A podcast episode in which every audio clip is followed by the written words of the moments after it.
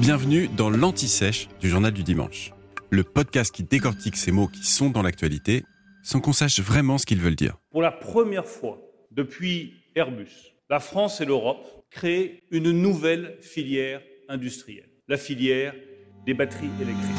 Au fait, comment marche une batterie de voiture électrique? Une batterie de voiture électrique, si on veut résumer, c'est un dispositif qui sert à stocker de l'énergie sous forme chimique, comme une pile en somme. Mais bon, un poil plus complexe, vous allez comprendre.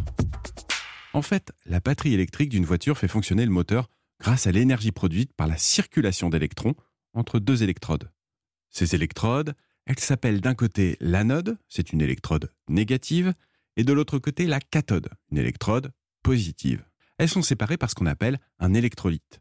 C'est un liquide qui permet la migration, le déplacement des électrons, ces petites particules bourrées d'énergie. Et ce sont les échanges entre ces deux électrodes qui génèrent le courant électrique, qui permet, lui, de mettre en marche le moteur. En gros, quand vous utilisez votre batterie, les électrons stockés dans l'anode se déplacent vers la cathode. Et à l'inverse, quand vous chargez votre batterie, les électrons qui avaient migré vers la cathode reviennent vers l'anode. Si on rentre encore un peu plus dans le détail, les batteries sont composées en réalité de plusieurs cellules, et chacune est capable de produire la réaction chimique nécessaire à la libération de l'énergie. Alors, pour recharger leur batterie, les voitures électriques se branchent à une source d'alimentation électrique. L'autonomie d'une voiture et sa puissance dépendent de la capacité de stockage et de la tension de la batterie. Mais au fil du temps, les batteries vieillissent. La décharge intervient plus vite, la recharge dure plus longtemps et le moteur peut perdre en puissance. Aujourd'hui, la majorité des voitures électriques fonctionnent avec des batteries lithium-ion. C'est une technologie qui a été commercialisée pour la première fois en 1991 par Sony.